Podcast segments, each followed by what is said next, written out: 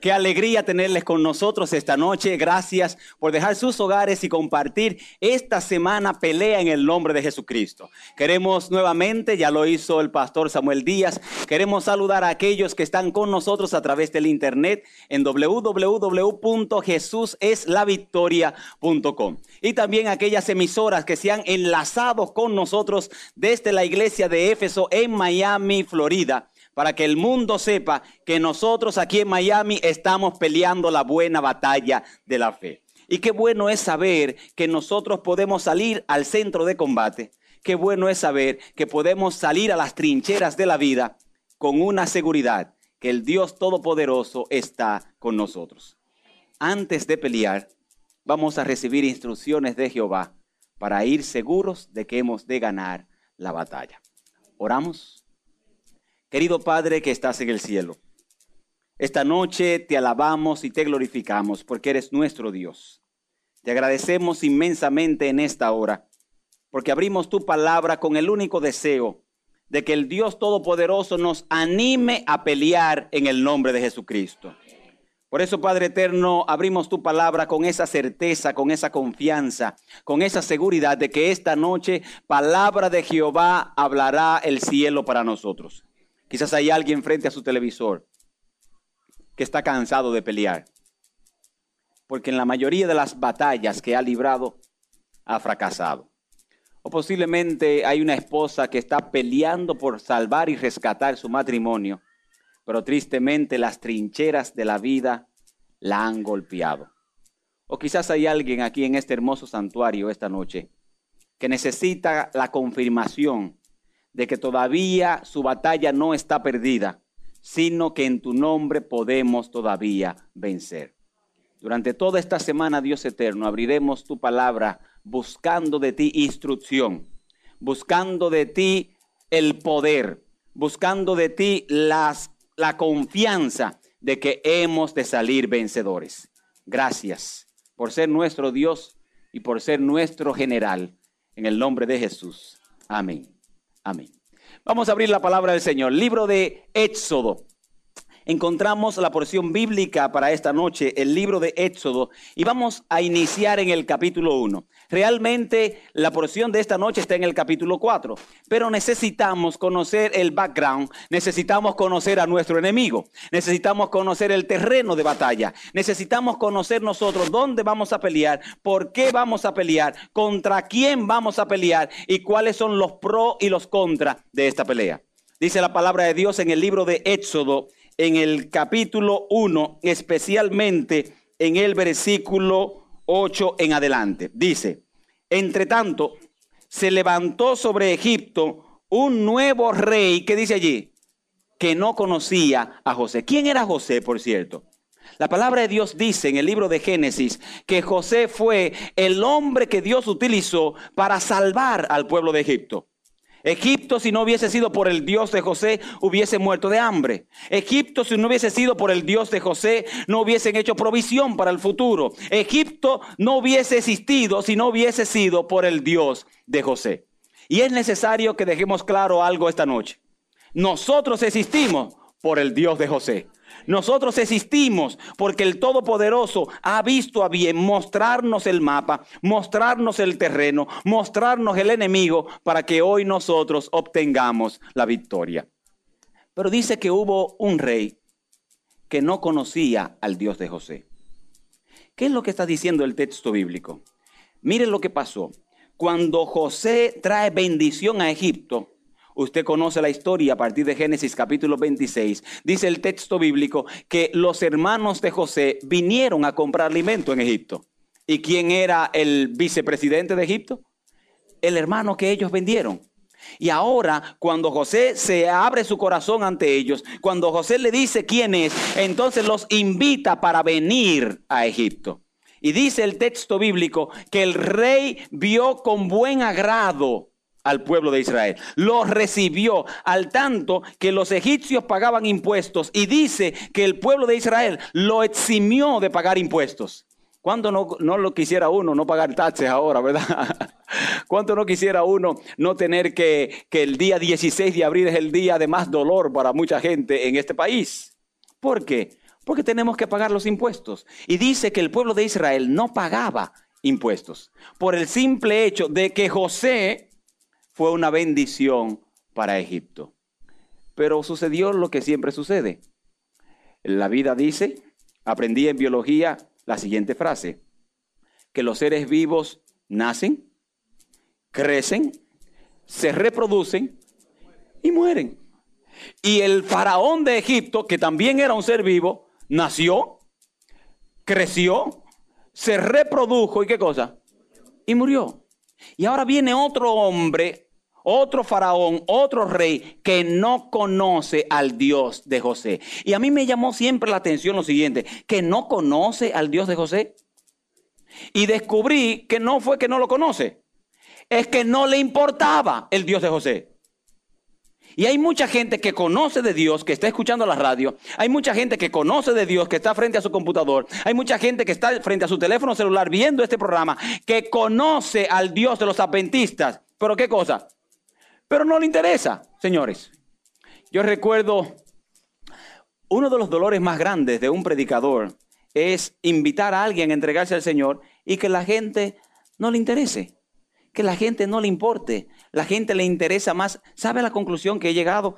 Que mucha gente no le interesa la venida del Señor por una sola razón. ¿Quiere saber cuál es? Porque la venida del Señor le daña su agenda. Usted dice, pastor, que la venida del Señor le daña su agenda. Si es lo que queremos, que Él venga. Oh, pero usted no escucha a los jóvenes que dicen, no, el Señor no puede venir hasta que yo, ¿qué cosa? Parece que usted también ha escuchado la frase. ¿Qué está haciendo el Señor entonces? En vez de ser una bendición su venida, ¿qué es? Una maldición. ¿Por qué? Porque me está dañando qué cosa? Mi agenda. Me está dañando mi futuro. Este hombre no le importaba el Dios de los adventistas. Y mire lo que hizo. Versículo 9, lea conmigo. Él dijo, seamos sabios para con ellos, para que no se multipliquen. Y acontezca que viniendo la guerra, ellos también se unan a nuestros enemigos y peleen contra nosotros y se vayan de la tierra. Entonces pusieron sobre ellos comisarios de tributos que los molestasen con sus cargas y edificaron para Faraón las ciudades de almacenaje Pitón y Ramsés. Entonces, mientras más los oprimían, ¿qué pasaba? Dice el versículo 11. ¿Qué pasaba? Mire, cuando si usted lee el conflicto de los siglos, hablando de cómo el evangelio llega hasta nosotros, desde Europa, desde Martín Lutero y desde Wycliffe y toda esa gente, dice que cuando a ellos los quemaban o, o tiraban su sangre en el río, ¿qué pasaba? Era como si fuera un abono. Lo que hacía era qué cosa? Que venía más gente, señores. Y dice el versículo 11 que mientras más los oprimían, ¿qué pasaba?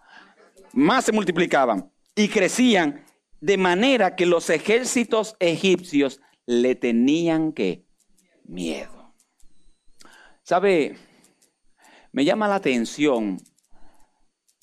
Los ejércitos tienen un estándar de militar. El estándar de policía y de militar no es el SAI mío. ¿Por qué? Porque el SAI mío, díganlo, pues ya yo lo sé. El SAI mío, ¿qué cosa? no mete miedo. Ese es el problema. Uno viene y dice, mire, llegó la policía, ¿qué va a hacer la gente si, llego yo? Se me va a reír en la cara. ¿Por qué? Porque mi SAI, ¿qué cosa? No mete miedo, dígale que está a su lado, no tengo miedo, dígaselo. No tengo miedo. Ahora, ¿qué pasa? El ejército egipcio era el ejército más poderoso que había. ¿Qué está pasando con el ejército egipcio ahora? ¿Qué tienen ellos? ¿Por qué? No era por el size de los policías de Israel, era porque el Dios Todopoderoso estaba con ellos. Entonces esta noche usted va a decir, amén. ¿Sabe por qué? Porque el Dios poderoso está con nosotros.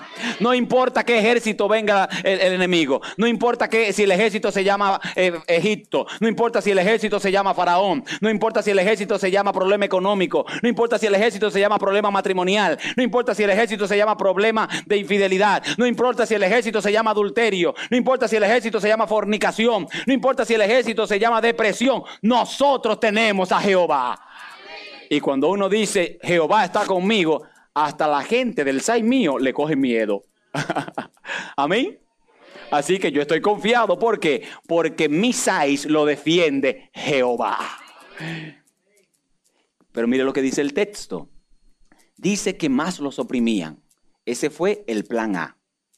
Plan B dijeron a las parteras. En el tiempo bíblico no, no estaba el, Florida Hospital ni todo eso, ni el Hialeah Hospital, no existía nada de eso. Eran parteras. ¿Conoce el término partera? Que son esas, esas damas que iban a, traer los muchachos a domicilio. Este, uno decía, mira, yo quiero un muchacho to go. Y entonces iba y paría en la casa. Y entonces le dijeron a las parteras lo siguiente, si son niñas, déjenla vivir. Y si son varones, ¿qué cosa? ¿Por qué había que matarlo? Para que no se reproduzcan y el ejército, ¿qué cosa? Crezca. señores, esto que el, que el faraón está haciendo es como si estuviese hablando el diablo. ¿Sabe por qué? Porque él lo que quiere es matar la iglesia. Porque si destruye una iglesia, ya es un soldado menos. Él no va a venir en contra de toda la iglesia y a venir y traer un viento contrario y volarle el techo a la iglesia. No, no, no, no. Él va a agarrarlo como uno a uno. Y se va a ir yendo como uno a uno. Cuando vienen a darse cuenta, ¿qué pasó con el ejército de Jehová? Ya no está. Porque los mató como uno a uno. Pero las parteras no solamente eran mujeres de profesión, esas mujeres tenían corazón. Porque el texto dice que estas mujeres no hicieron eso. No mataron a los muchachos. Entonces viene el peor plan que existe. Si usted dice, pastor, pero que nos pongan tributos, que nos pongan taxes. Hablaba con, con un amigo que vive en Brooklyn y me dice, Arnaldo, ya pagué la casa. Y cuando uno paga la casa, en este tiempo, eso es un milagro, señores. Porque la mayoría de la gente no la está pagando. ¿Qué cosa? Se la están quitando. La está perdiendo. Y él me dice, pagué la casa. Digo, mi hijo, hoy puedes cantar victoria. Hoy tú vas a dormir en paz. El Señor está contigo. Dios te dio vida para pagar la casa. Y me dice, no, no puedo celebrar. Le digo, pero ¿cómo que no puede celebrar? Y me dice, porque aquí en Nueva York la ley dice que te venden la casa pero la tierra siempre será del Estado. Y yo tengo que seguir pagando la tierra donde está mi casa. Y uno dice, pastor, no hay nada peor que eso. Ahora viene el plan B. Y usted dice, pastor, el plan B es peor. Cuando uno manda a asesinar niños. No hay, uno ve las noticias, que dispararon a este, que dispararon al otro, pero cuando uno ve que dentro de ese intercambio de tiros muere quién? Uno como que se le exprime el corazón. Vi en estos días una noticia donde un narcotraficante que otro le había vendido en su territorio fue a matarlo y él se escudó con su hijo.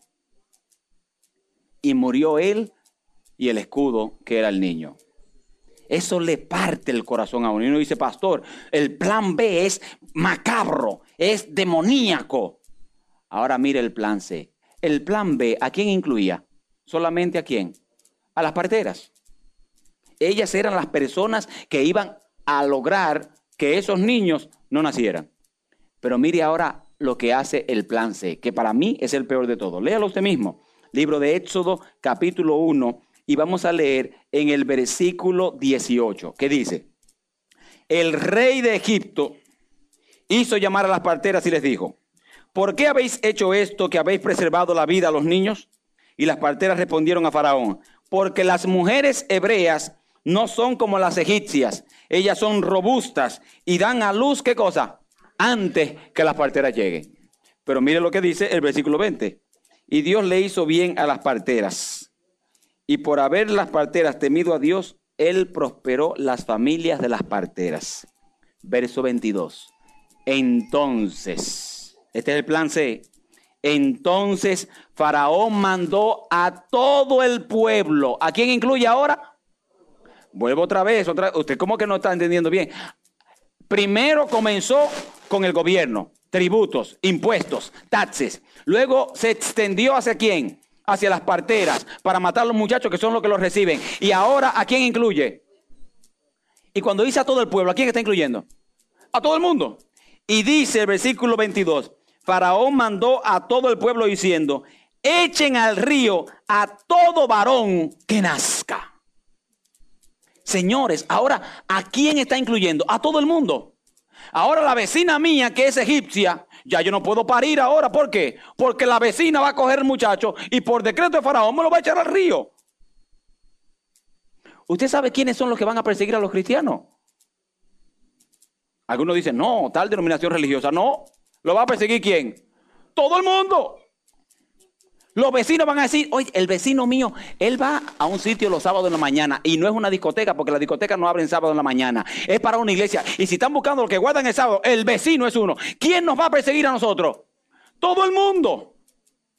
Aún gente, dice el conflicto de los siglos, que un día profesaron nuestra propia fe. Y ahora nos van a seguir. Y van a querer ahogarnos en el río de la frustración. Y van a querer ahogarnos en el río del problema económico. Y dime cuántas personas no se están ahogando en ese río hoy en día. Muchos. Y Faraón dijo, a todo el mundo le doy permiso para que si escuchan de un varón, ahóguenlo y mátenlo. Ahora mire lo que sucede. Nace un muchacho. ¿Cómo le llaman a ese muchacho? Moisés. El problema no es que nace. El problema es cuándo nace. Ese es el problema. la Biblia dice que para el tiempo del fin, los muchachos iban a ser como víboras, querido. Yo recuerdo cuando yo era muchacho, uno jugaba, yo recuerdo que uno andaba buscando qué vehículo del vecino ya se le gastaba la goma y uno mismo era que le recomendaba al vecino, vecino, usted debería cambiar las llantas del carro. Y, y el vecino, ay, los niños preocupados por mí, qué bueno. No, no era ningún preocupado, era que queríamos la llanta para meterle un palo en la izquierda, un palo en la derecha y cogerlo para andar por todo el barrio, corriendo. ¿Alguno de ustedes le tocó hacer eso? Amén. Eso fue los otros días, por si acaso. ¿Por qué?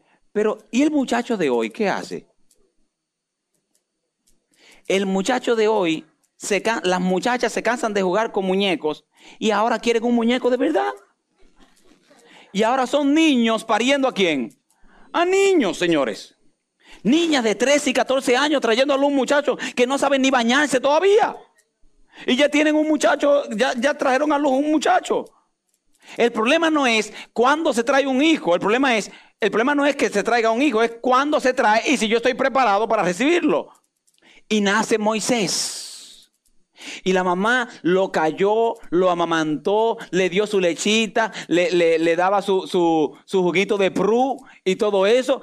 Pero el muchacho a los tres meses, ¿qué cosa? Ya los gritos no se podían esconder. Y ahora la doña tiene que tomar una decisión para que lo eche la vecina al río, mejor que cosa. Wow, queridos. ¿Verdad que duele lo que estoy diciendo? Quizás hay alguna madre que me está escuchando que sabe que tú fuiste que echaste a tus hijos al río. Y hoy tus hijos están fuera de la iglesia porque tú comenzaste a echarlo en el río del secularismo. Porque tú comenzaste a decirle a tus hijos, ay no, eso no es nada. Y usted ve que los niños, incluyendo la mía, la chiquita mía, Gabrielita, ponen cualquier música, esa baila hasta los signos del linario. Óigame.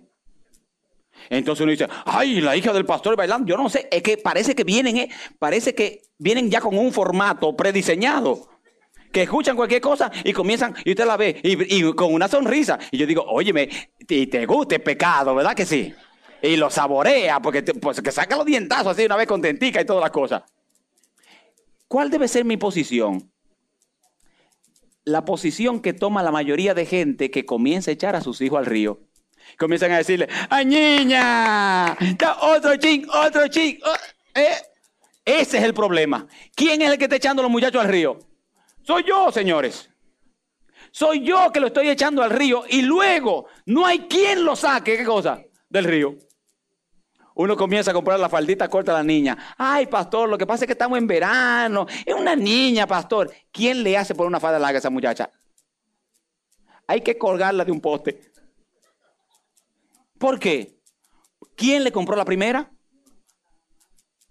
Señores, ¿me permiten hablar un poquito más claro hasta ahora para hablar de, de ejército a ejército? ¿Podemos hablar un momentito ejército a ejército? Déjeme ponerlo bonito. Este, ¿Quién es que le compra el primer PlayStation? ¿Quién? ¿Quién es el que hace la fila en Walmart y en Best Buy en el viernes prieto después de Acción de Gracia? ¿Quién la hace la fila? No, no, no me han contestado. ¿Quién hace la fila? Los padres. Y usted ve que además en la noticia, de, eh, eh, en los noticieros, que le vuela a este la cabeza, que por arriba, y que abrieron y que comienzan y se pisotean. Eso es un show. Las noticias solamente presentan cuántos se pasaron por encima de otros. Y hasta muerto gente, señores, por un PlayStation, por un Game Boy. Ahora yo le pregunto, ¿cuántas cabezas usted voló para comprar el folleto de escuela sabática? Le digo más todavía, ¿cuánto usted pagó? ¿Entiende quién está echando a los niños al ejército? al, agua. Y lo más triste es que soy yo. Una cosa es que lo venga, lo tome la vecina mía y uno tenga la excusa de decir, ay, es que la vecina era grandota y yo no pude con ella y ella me lo arrebató y vino con el esposo y vino con el sobrino y vino con el primo y me quitó el muchacho y me lo echaron en el río. Una cosa es eso. Y otra cosa es que, que sea yo que lo eche, señores. Yo lo echo al río. Y dice el texto bíblico que esta mujer tomó al niño, tomó a su hermana, preparó una canastica, allí la decoró lo mejor que pudo, la calafateó con algo para, con brea para que no le echara agua, tratando de, de, salvarlo. Pero de los ríos de la vida, ¿quién salva a los hijos de nosotros, señores? Uno va a Burger King y ahí le aparece el diablo. Uno va a McDonald's y también está. Uno va a este y también está. Por donde quiera. Cuando no se mete por una cajita feliz. Cuando no se mete por un compañero de la escuela. Cuando no se mete por un vecino. Cuando no se mete por un programa. Cuando no se mete por una caricatura. Por algún sitio se mete. ¿Cómo puedo salvar a mis hijos de este océano de secularismo, señores? Y ella trató de calafatearla lo mejor que pudo. Y mucha gente dice, esa mujer es buena preparando canasta. ¿Usted cree que fue la, la preparación de la canasta, con la prisa que ella tenía de que le podía matar al muchacho, ¿usted cree que ella tomó su tiempecito para preparar una canastica buena, una canastica que aguante, una canastica que tenga resistencia? ¿Usted cree que ella hizo eso? No. Lo echó. Pero en el nombre de quién? Con eso le quiero decir lo siguiente. Amigo oyente, amigo cibernauta, amigo que está frente al televisor. Permíteme decirte esto. No hay forma de que nosotros tengamos a nuestros hijos en una burbuja. Échelo al agua, pero asegúrese de echarlo que en el nombre de Jehová. Dice el texto bíblico que ella lo echó, mandó la hermana para solamente para que le trajera noticias de la tragedia. Y mire lo que hace Dios. Dios ah, toma a esa canasta mal hecha y la dirige a un sitio para Dios bendecir a ese niño. Lo recibe, usted conoce la historia, lo recibe la hija de Faraón y todo eso, ella lo adopta como suyo, está, estudia en las mejores universidades, tiene pasaporte gringo el muchacho, el muchacho tiene ciudadanía americana, el muchacho tiene todos los placeres, el muchacho tiene buena cama, el muchacho tiene buena casa, el muchacho tiene buena educación, el muchacho tiene buena ropa, tiene buenos zapatos, el muchacho tiene todo, señores. Pero había una señora era la que lo cuidaba. ¿Quién era la que lo cuidaba? Mire cómo trabaja Dios. Que mientras le estaban dando PlayStation, mientras le estaban dando Game Boy, ella le estaba estudiando el folleto de escuela sabática. Amén. Ella sacaba un tiempecito para decirle al muchacho, mi hijo, mira, esos juegos, eso no sirve para nada, eso no te va a ayudar en nada ven, vamos a estudiar esto. Y cuando él veía el folleto de escuela sabática que van a tener que hacerlo 3D para ver si los muchachos le llama la atención, claro, porque está compitiendo con un PlayStation, con un Game Boy. Y ella le decía, el niño quería irse, pero ella le decía, no, esto, ¿qué cosa? Te conviene, queridos. El muchacho Moisés creció. Ella, la mamá le decía, Dios te salvó. ¿Cuántas madres no le han dicho eso a sus hijos? Óyeme, yo casi te pierdo. Es más, tú casi ni naces. Dios te tiene a ti con qué? ¿Qué le dice uno? Con un propósito. Dios te tiene con un propósito. Y entonces ella le decía, Dios te salvó a ti, mira, de unos cocodrilos que hay ahí en el Nilo. Dios te salvó de esto, te salvó de aquello y te salvó con un propósito. Y no solamente te salvó, te entregó otra vez mis brazos para que yo te enseñara la verdad en Cristo Jesús. Y el muchacho creció con eso y ella le decía, ¿sabes qué? Yo creo que tú vas a ser el libertador de nosotros. Y llegó un momento que Moisés se lo creyó. Y señores, déjenme decirle esto.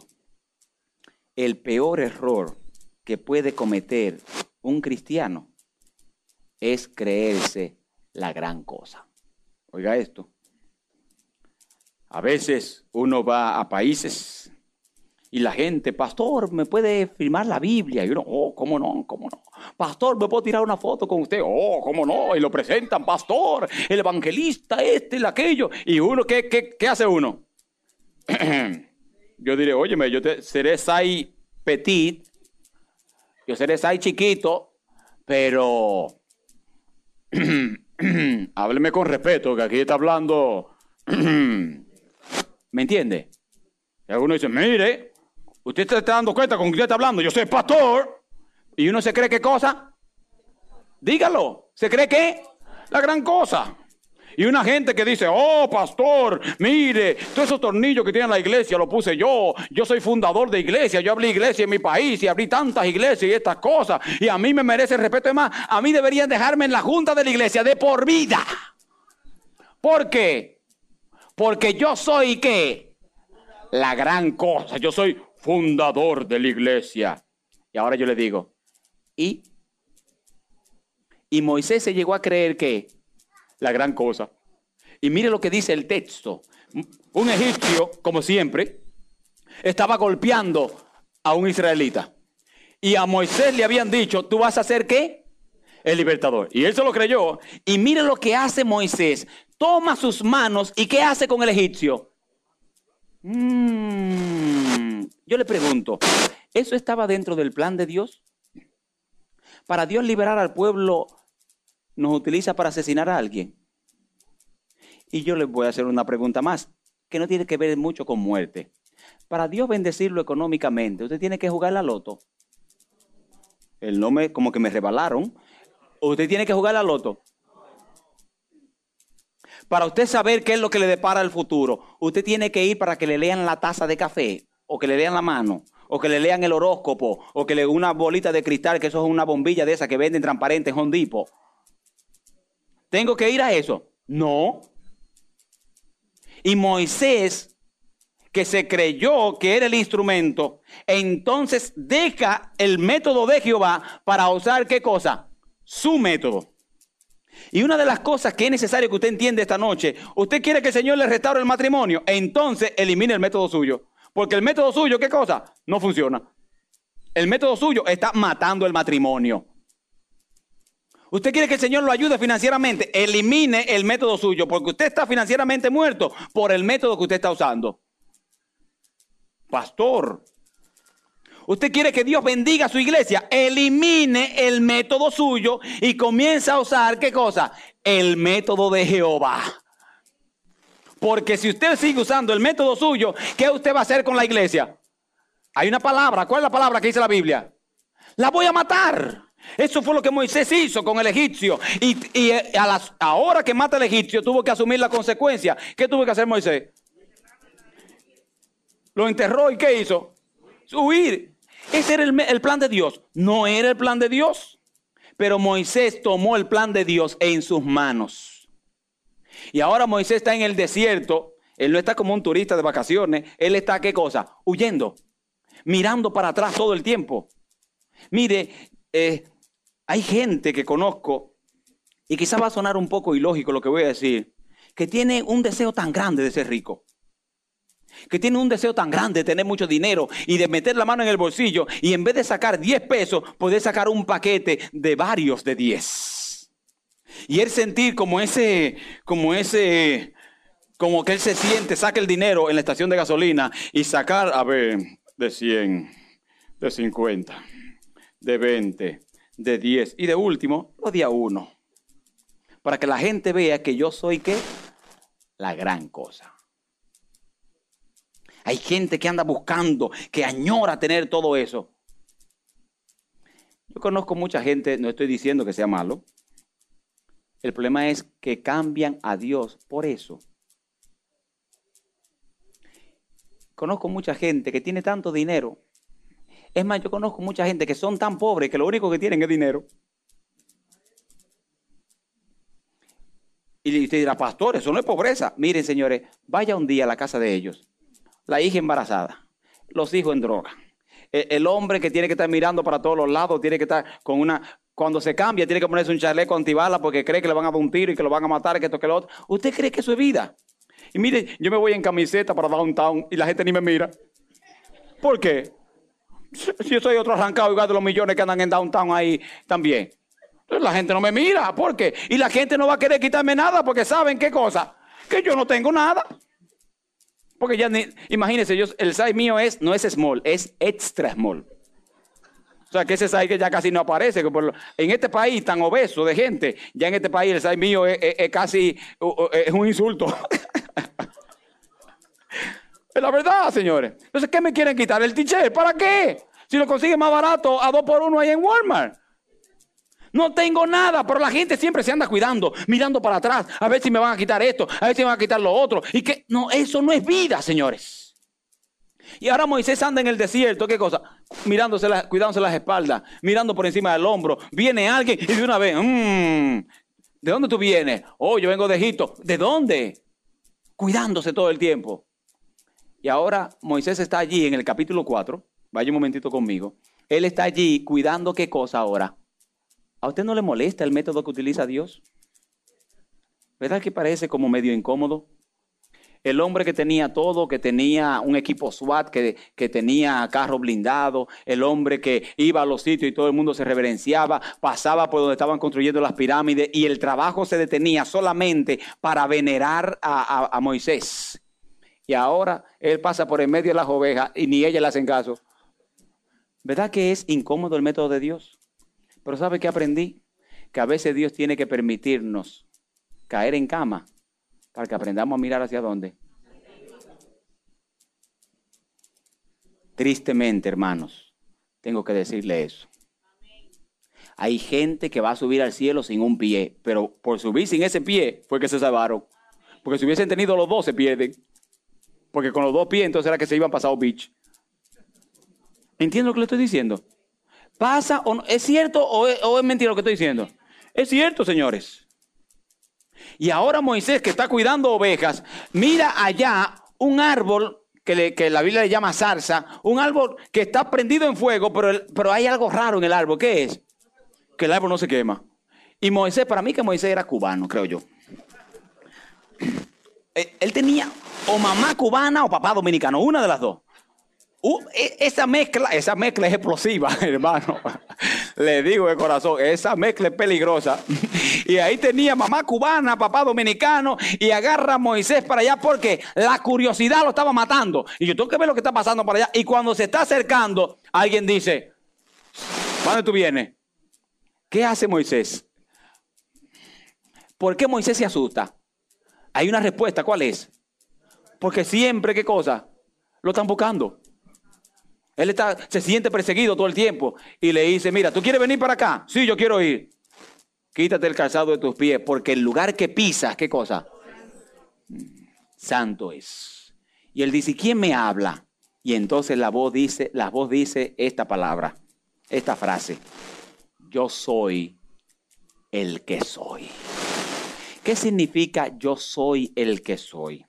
Lo que está diciendo el texto bíblico, óyeme, no me preguntes, solamente confórmate que yo soy el que te sacó del agua. Yo soy el que libró tu vida.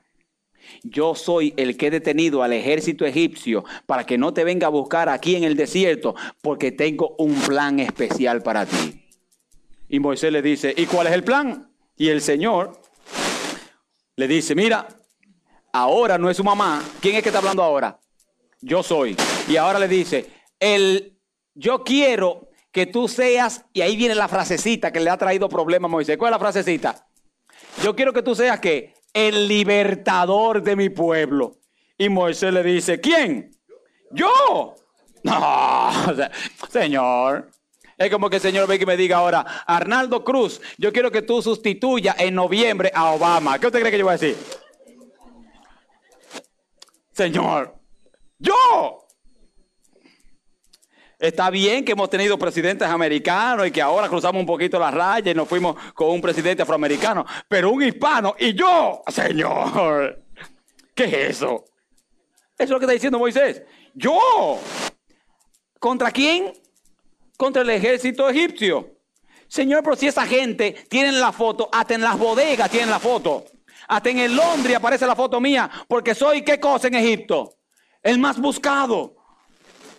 Y el Señor le dice, yo voy a liberar a mi pueblo a través de ti. Y entonces Moisés le dice, Señor, mira, mi mamá me contaba eso, pero yo decía, a eso mami, pasemos una historia antes de dormir. ¿Cómo tú me vas a decir a mí que yo voy a liberar al pueblo del ejército más grande que existe? Y entonces Moisés comienza a cometer el mismo error que cometen los cristianos católicos, pentecostales, testigos de Jehová, mormón, luterano, bautista, la iglesia de Dios, este, adventistas, eso no se puede quedar fuera de combo tampoco, este, eh, pentecostales y metodistas. ¿Cuál es el error que cometen? Que comienzan a dar excusas, señores. El Señor no te está diciendo cuál es tu excusa de hoy, te está diciendo, te voy a enviar a liberar a mi pueblo. El Señor te está diciendo a ti esta noche, yo te voy a bendecir económicamente. Y mire lo que comienzan a decir la gente. ¿Cómo?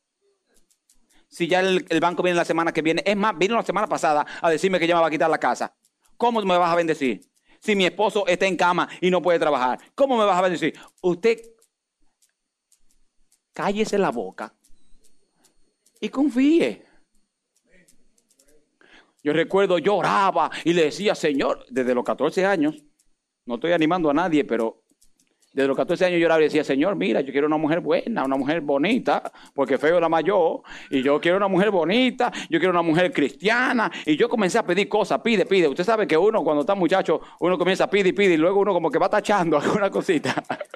y yo pido, pido, pido, pido, y mando de aquí para arriba y de aquí para arriba, y pide, y pide, y pide, y pide. Y Jehová dice, sigue, sigue pidiendo. Y decía, Señor, mira, que sepa hacer mangú y esa cosa, que eso nosotros los dominicanos podemos vivir sin eso. Esto no que venga de que ahora, de que, de que arepa, que se... no, no, no, mangú, mangú. A mí no venga con otra cosa y diga que, se o qué, que. No, no, no. Ah, y pide, pide, pide, pide, pide, pide, pide, pide. Y entonces viene Jehová y me dice: Mira, tú esa colombiana que está allí. Y le digo: Sí. Y me dice: Llena los requisitos. Le digo, Señor, si esa mujer es como Malaquías 3.10, bendición hasta que sobreabunde. Le digo, y el Señor me dice, te la voy a dar. Y le digo, ¿a quién? A mí. Pero Señor, pero mira los muchachos, mira el cuerpazo a los muchachos de la iglesia. Esos muchachos que tienen ya hasta, hasta maestría, ya con, con 19 años. A mí, el hijo de Australia que todos los hermanos saben que yo sufría de asma y que estaba en el hospital toda la semana, los hermanos van a decir, ay, pobre muchacha, se va a desgraciar la vida. A mí me la vas a dar. Eso fue lo que yo le dije. Pero tengo desde los 14 años pidiendo que algo así. Y entonces el Señor viene y me dice, óyeme, te voy a dar la mujer. ¿Y qué usted cree que yo contesté? Yo. Señor, no será otro Arnaldo. ¿Me entiende? ¿Cuál es el problema del ser humano? Que Dios habla, pastor, ¿y qué hace? No le creen, señores. Cuando Dios te dice, yo te voy a sanar de tu cáncer, no le diga, ay Señor, gracias por tu palabra de consuelo. ¿Qué usted tiene que hacer? Créale al Señor. Cuando Dios le dice, mira, te voy a conseguir un buen hombre, así como el pastor Arnaldo Cruz, como el pastor Samuel Díaz, créale al Señor. Que quedan todavía, señores. ¿Entiende lo que le estoy diciendo? ¿Qué usted tiene que hacer? Créale al Señor. Créale, cuando usted le crea al Señor, entonces la libertad llegará a su vida. Y Moisés da excusa y da excusa. El Señor le dice, vas a hacer esto. Y él da una excusa. Mira, y yo voy a hablar por ti. Y Moisés le dice, no, Señor, tú sabes que yo soy... Eh, a veces... Entonces el Señor se cansó de Moisés. Le dice, mira, hagamos una cosa. Para mí que Moisés era un cabo. Así que le dicen a, los rasos, ¿verdad? Un pela papa, dicen en Santo Domingo. El Señor le dice, mira, pela papa. Mira lo que, ¿quiere leerlo conmigo? Bueno, no dice pela papa, pero algo similar. capítulo 4. Léalo conmigo un momentito. El versículo 1. Entonces Moisés le respondió diciendo, ellos, ¿qué cosa? ¿A quién está, a quién está usando excusa ahora? A ellos. Y dice, ellos ni siquiera, ¿qué cosa? Oirán mi voz. Porque ellos dirán, a ti, ¿qué? No te ha parecido Jehová. Y eso pasa, señores. Yo recuerdo, para que usted vea, porque algunos lo dudaban, hoy se lo voy a confirmar, una muchacha vino donde mí para decirme que el Señor le había dicho que se casara conmigo. Usted que pensaba que Menchi hizo una obra misionera conmigo, déjeme decirle que no, que yo estoy muy bueno en esta vida. Pues lo digo clarito para que usted lo entienda. Es más, dichosa Menchi que se llevó este papucho. Y la muchacha viene y me dice, yo quiero, ese muñeco, ¿verdad? Sí, la muchacha viene y me dice, el Señor me dijo que tú te ibas a casar conmigo. Y yo me apreté porque ya yo estudiaba teología. Y yo digo en los sermones que yo hago lo que diga quién. Pero cuando yo vi, yo dije, Jehová. ¿Serio esto? Y entonces le digo, Señor, sácame de esta, porque esta muchacha, algún Señor le habló, yo no sé si fuiste tú, pero un Señor le habló a ella de que soy yo. Y entonces Jehová le habló a este siervo. Y yo le contesté lo siguiente. El Señor te dijo que yo tenía que casarme contigo. Muy bien. Ahora, ya que te lo dijo a ti, vamos a esperar que me lo diga a mí. Claro, porque esto es un asunto no es de uno solo. Aquí no vamos a echar la soga al cuello los dos. Así que cuando Él me lo diga a mí, yo te aviso. Hasta el sol de hoy. Bueno, habrá conseguido otro señor o otro muñeco, porque este se lo llevó Menchi. ¿Mm? Ahora mire esto. Moisés le dice al Señor, si yo le digo al pueblo que yo voy a liberar al pueblo, siendo size extra small, siendo de pantalón size 28, que eso queda entre la frontera entre niño y adulto, el pueblo, ¿qué cosa? No me va a creer. Entonces viene Jehová y le dice en el versículo 2 del capítulo 4, y le hace una pregunta, mira, muchachito 628, la pregunta es esta, ¿qué tú tienes en la mano?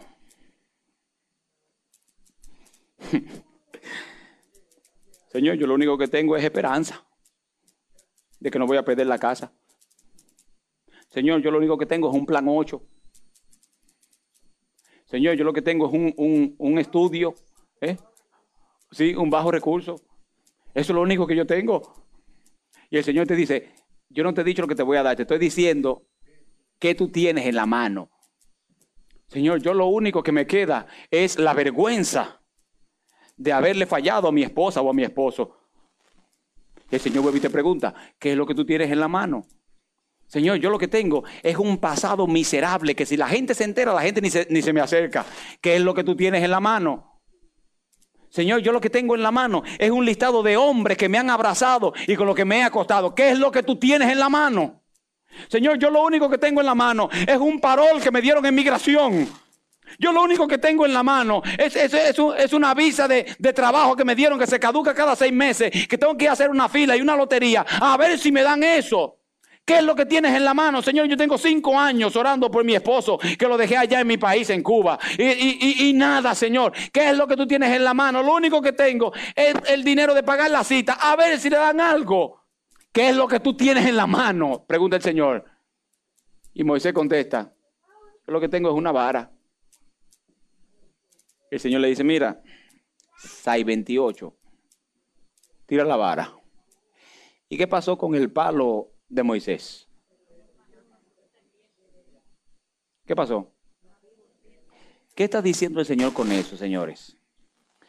El milagro no lo haces tú.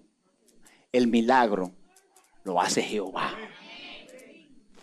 Entonces esta noche, amigo oyente, esta noche, querido amigo que está aquí en la iglesia, si vas a pelear, pelea, pero pelea con qué? Pelea con lo que tenga en la mano.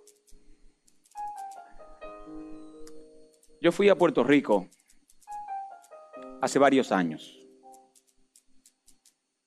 Estaba de pastor en San Francisco de Macorís, en República Dominicana. En un lugar que le llaman Castillo, que de Castillo no hay nada.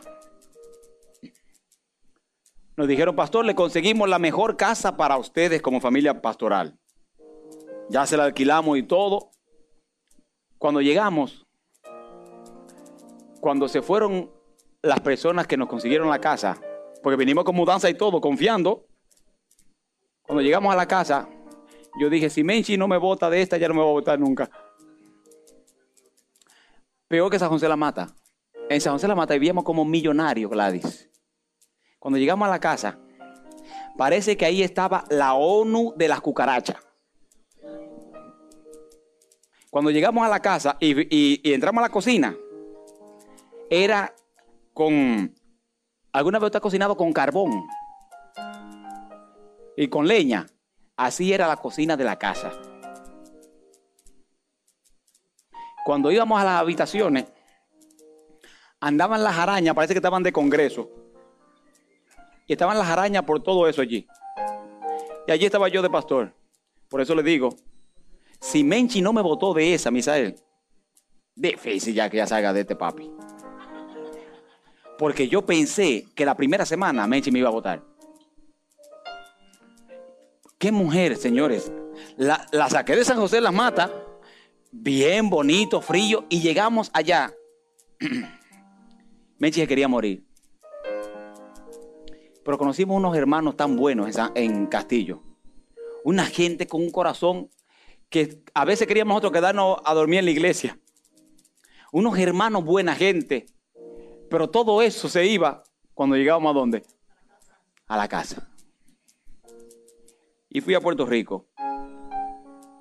Que mi mamá nos mandó que teníamos que darle salida a la visa, que teníamos una visa que nos da el gobierno americano y había que darle salida porque si no nos quitaban la visa. Y me fui por tres días a Puerto Rico. Y cuando fui allá, una compañera de clase mía llamada Alejandra me dice, Arnaldo, mira, se van a reunir los muchachos para el culto que hacen los internados, para que tú tengas el culto con ellos. Y yo fui. No estaba haciendo nada, lo que estaba era este, cumpliendo con los requisitos de la visa. Y prediqué esa noche. Eso fue un miércoles. Cuando terminamos, el pastor de la iglesia estaba ahí y yo no sabía, de la universidad en Puerto Rico. El pastor de la iglesia me dice, Arnaldo, yo quiero que tú vengas a dar la semana de oración a la universidad. Y le digo, pues pastor, para mí sería un privilegio. ¿Qué fecha tú puedes venir? Tú puedes venir en enero, en febrero. digo, no, pastor, los meses más fuertes de evangelismo en República Dominicana son enero y febrero. Me dice, pues yo quiero que tú vengas el año que viene en septiembre. Digo, no hay problema, pastor. Yo voy a venir. Este, él me dijo, yo le mando la carta. Yo ni sabía que la carta la mandaban a la división, de la división la mandaban a la unión, de la unión la mandaban a la, a la misión donde yo estaba de pastor y de la misión hablaban con el jefe y después se devolvía y todo y todo y todo. Todo eso era un proceso. Yo no sabía nada de eso. Y llego y entonces me manda el pastor a decir, yo quiero que tú mandes la biografía tuya. Y yo le digo a Menchi, ¿Qué biografía? Si yo más tengo un año y once meses en el ministerio, lo único que voy a decir, el pastor Arnaldo Cruz es el hijo de Australia y Rafaelo. Se casó por misericordia de Jehová con Menchi.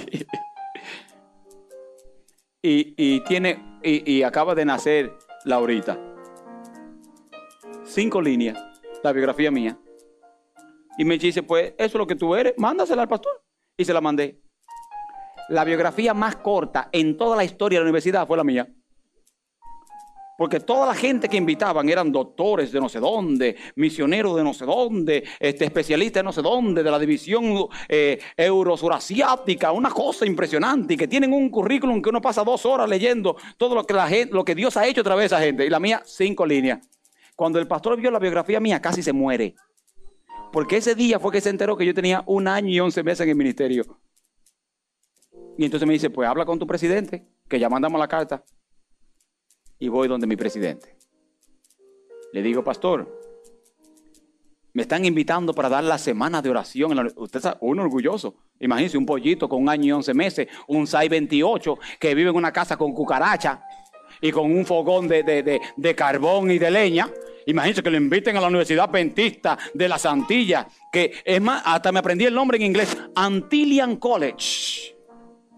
Y cuando yo le dije a mi presidente, me están invitando, porque así lo dije, para, para hacerme sentir que la gran cosa. Y le digo, pastor, me están invitando a dar la semana de oración a Antillian College. Y él me mira y me dice, Antillian College.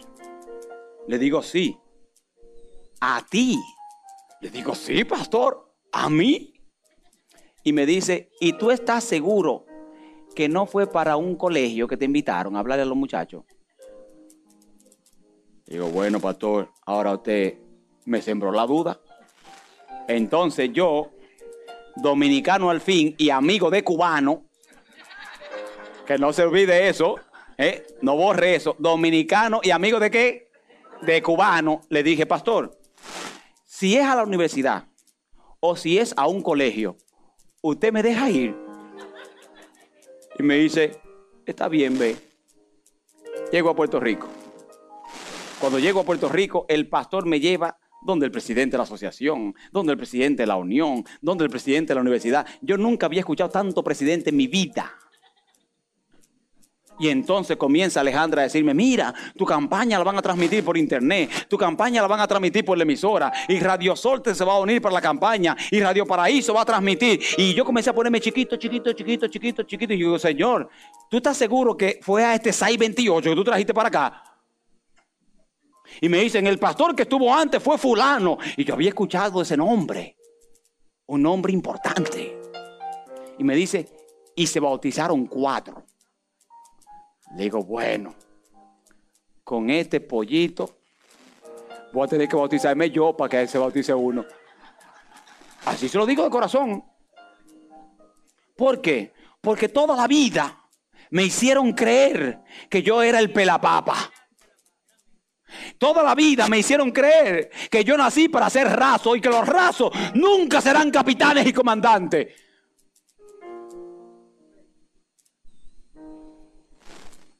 Me metí a bañar en el cuarto de huéspedes de la Universidad Adventista de las Antillas, Antillian College. Y mientras me caía el agua en la cabeza, yo le digo, mira Señor, yo lo único que tengo en la mano es el deseo de servirte. Por favor, yo creo que yo he pasado suficiente vergüenza ya en esta vida. No me traiga a otro país a pasar vergüenza. Si puedes hacer algo, por favor, hazlo esta semana. Señores, esa semana yo aprendí que no es con mi fuerza, es con la fuerza de Jehová. Esta semana se bautizaron 48 personas. Un mes y medio después tuve que regresar a Antillian College para bautizar a otro grupo que dijo que no se bautizaba si no era yo que lo bautizaba. Y entonces me llaman y me dicen, mira, tú tienes que volver. Le digo, ¿quién? Yo. Yo no voy a hablar con el presidente mío. Si ustedes quieren, hablen ustedes, que entre rubios se entienden. Y el, el mero mero de allá, de Puerto Rico, llamó al meromero de allá y le dijo al jefe mío, el 628 sale pasado mañana para Puerto Rico. A glorificar a quién. Porque el Señor le preguntó a Moisés, ¿qué tienes en la mano? ¿Sabe qué le preguntó? Si tú puedes creer, yo te convertiré en el libertador. Dainelli va a cantar. Y esta noche de todo corazón, aquí hay gente que está tirando la toalla y está aquí. Aquí hay gente que está escuchando la radio, que está frente al computador, que está allí en jesuelavictoria.com, que está viendo la programación. Aquí hay gente que está viendo el tema porque vio el link a través de Facebook, que está cansado de pasar vergüenza. Y esta noche el Señor te pregunta, mientras Dainelis canta. ¿Qué es lo que tú tienes a dónde? En la mano. Si no tienes nada, no te preocupes. Donde no hay, yo Jehová lo voy a poner. Entonces esta noche yo quiero invitar solamente 10 personas que van a llamar a la radio, que van a escribir allí en el chat del internet. Yo quiero creer. Todo el mundo me ha hecho creer que no, pero esta noche yo quiero creer. Y mientras Dainelis canta, yo solamente voy a orar. Y voy a esperar 10 personas que quieren levantarse aquí al frente y decirle al Señor, yo te creo. Y yo, Señor, esto es lo que tengo en la mano, lágrimas, pasado tormentoso. Tráelo aquí en el nombre de Jesús. Si puedes creer, levántate y ven. Sé que hay montañas tan que no crees escalar y un horizonte tan lejano que no puedes alcanzar. Sé que la duda y la indecisión son enemigos que hay que derribar. Levántate con fe, pues Dios está al poder vencer. Si puedes creer, todo es posible si puedes creer. Confiesa que es así aunque no puedas ver. No des lugar a dudas, tan solo algo de fe. Si puedes creer, no importa el milagro, Dios tiene el poder. Conforme a su voluntad victoria, no hay de qué temer. Si puedes creer.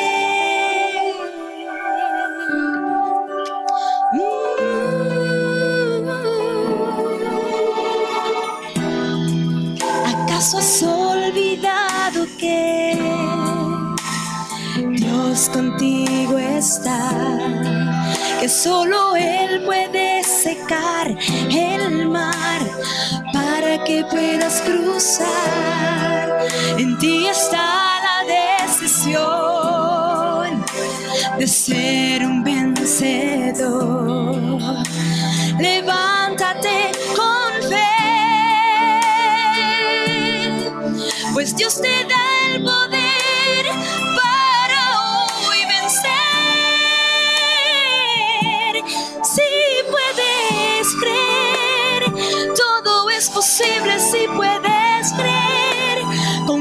que es así, aunque no puedas ver. No des lugar a dudas, tan solo algo de fe. Si puedes creer,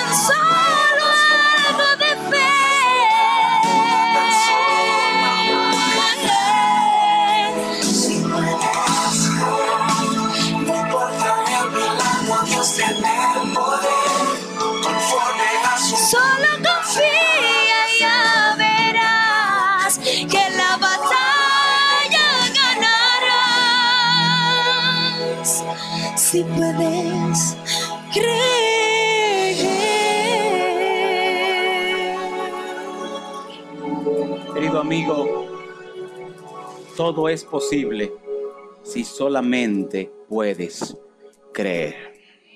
El Espíritu de Dios hoy te invita a recordar que no importa lo que tengas en la mano, si crees, todo es posible si puedes solamente creer que la boca de Jehová lo ha hablado. ¿Podemos orar en este momento? Querido Padre que estás en el cielo, lo único que tenemos en la mano es dolor. Lo único que tenemos en la mano es tristeza.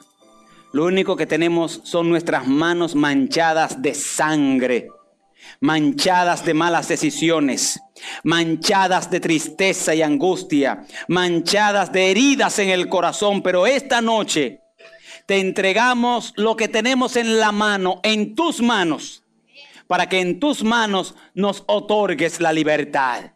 Hoy lo único que hacemos, Señor, es creer. Y te creemos a ti, el Dios Todopoderoso. Y pelearemos en tu nombre, no con nuestra vara, sino con la vara de Jehová. En el nombre de Jesús.